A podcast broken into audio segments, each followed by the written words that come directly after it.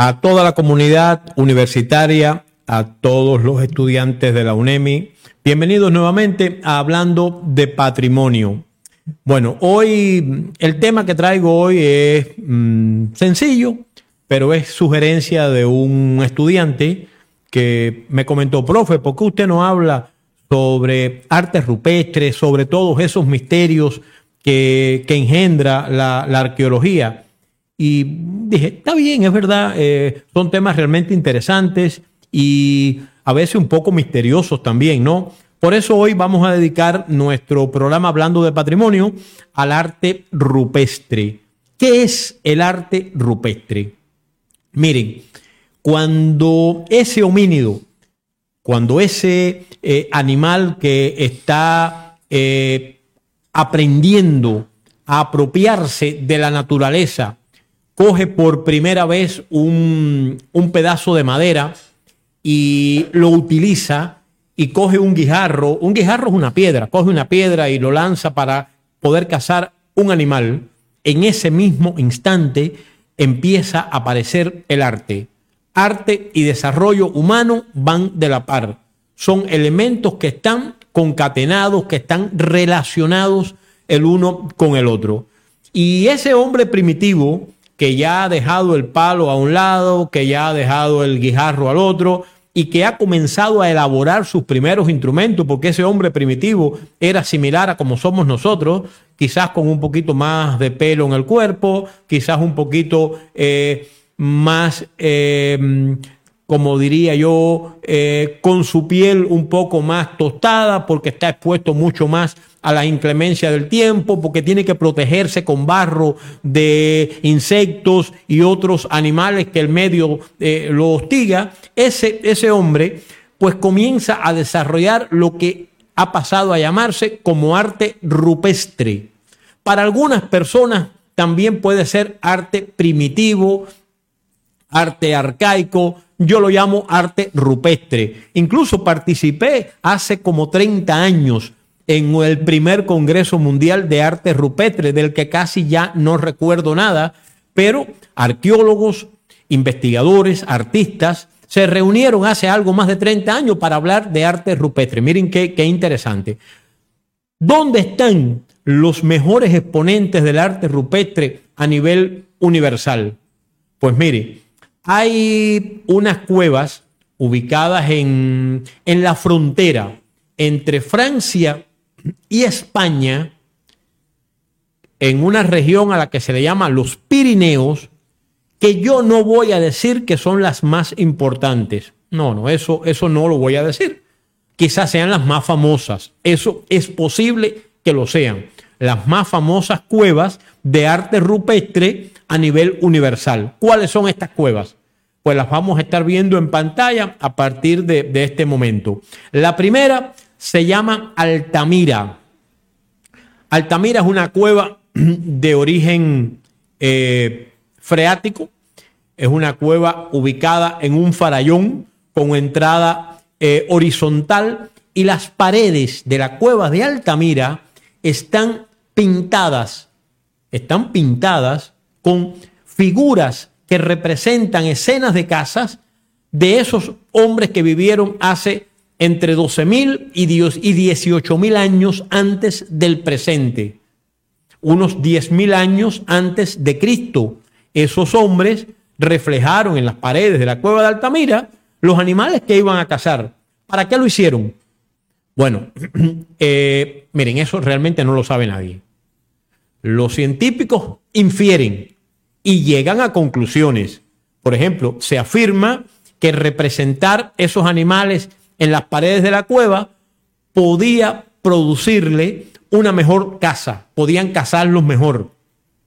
Esa es una de las aproximaciones que han hecho los científicos para tratar de comprender por qué el hombre primitivo plasmó en las paredes de la cueva estas escenas.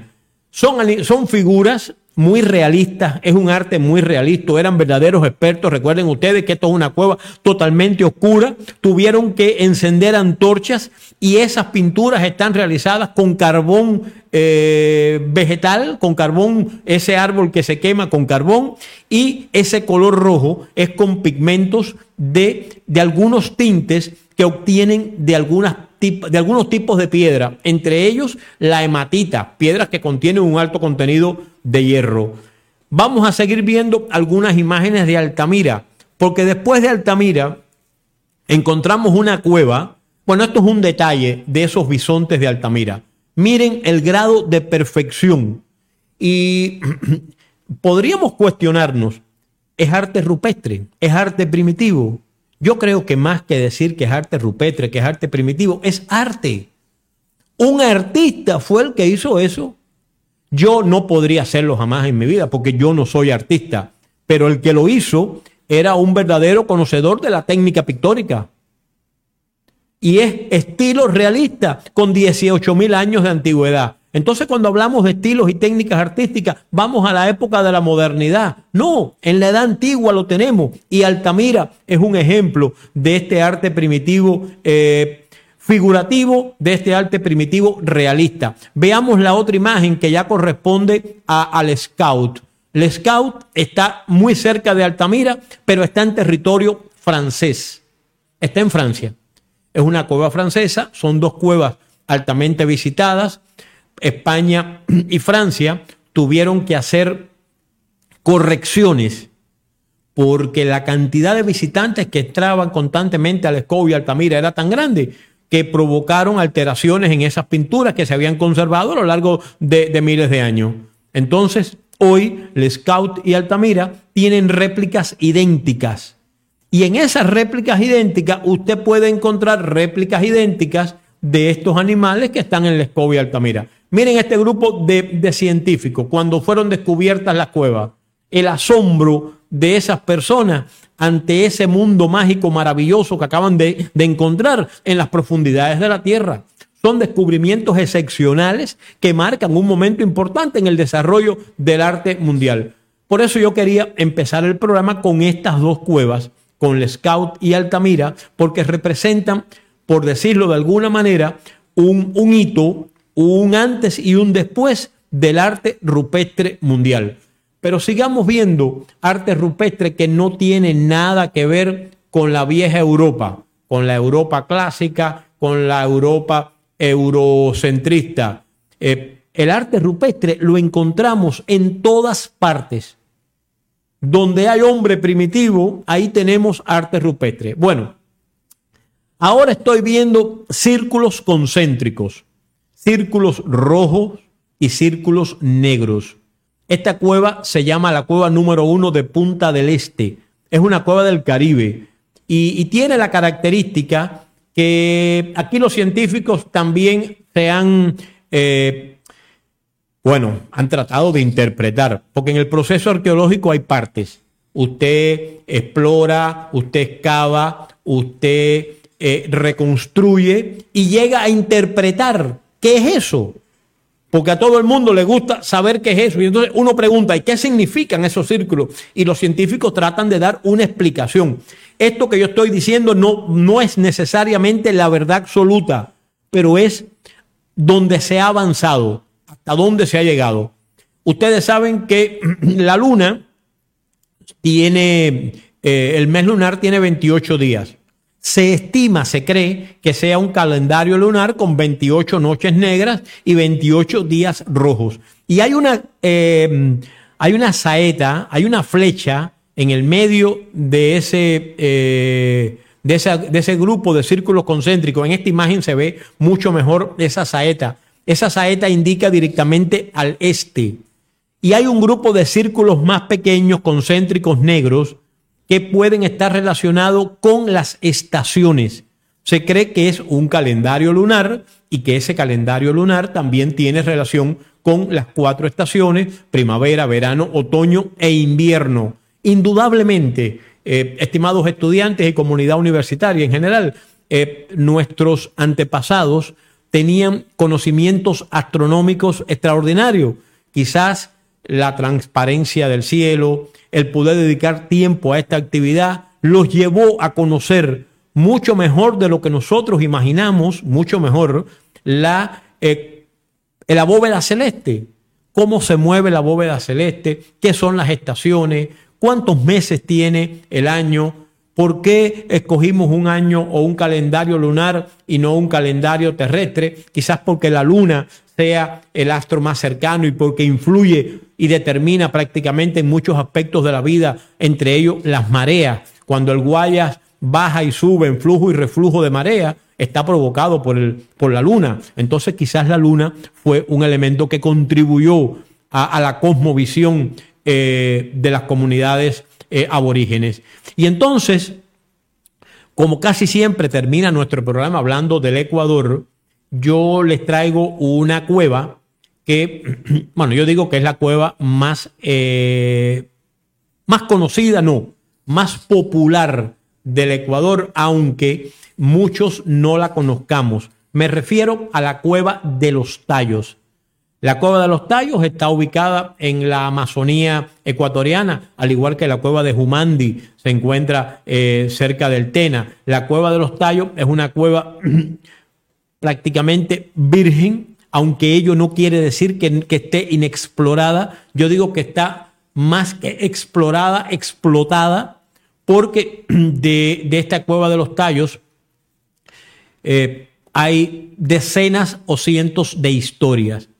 Entre ellas, esa imagen que tenemos en pantalla, esa placa metálica que se han, se han perdido, se han extraviado, fueron robadas del lugar. Eh, dice que se encontraron en la cueva de los tallos con un lenguaje indescifrable. Eh, ustedes saben que el lenguaje surge hace unos 6.000 años allá en, la zona de Mesopotamia. Yo no sé la edad que tienen estas placas. Mm, la, ciencia ha podido investigarlas poco porque, repito, se, se, extrajeron indebidamente de la cueva de los tallos y han desaparecido. La cueva de los tallos es un misterio.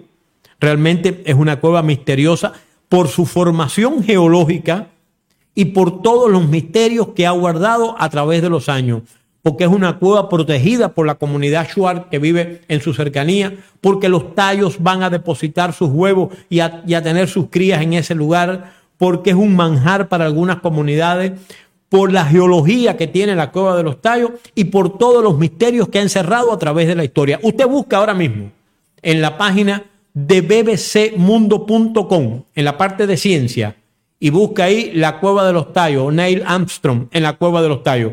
Sí, Neil Armstrong, ese, ese primer astronauta norteamericano que puso un pie en, en la luna, cuando viró de su viaje al espacio, a la luna, pues planificó una expedición a, la cueva de los tallos, una mega expedición a la cueva de los tallos, y, este investigador... Mm, o perdón, este astronauta convertido en empresario e investigador es también parte de la historia de la cueva de los tallos.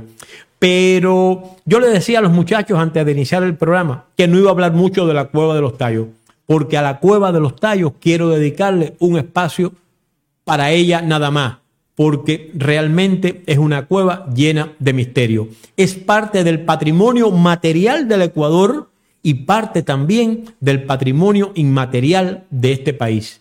Bueno amigos, me estoy despidiendo con la cueva de los tallos y con esta imagen de Neil Armstrong. Hasta un próximo encuentro el martes que viene.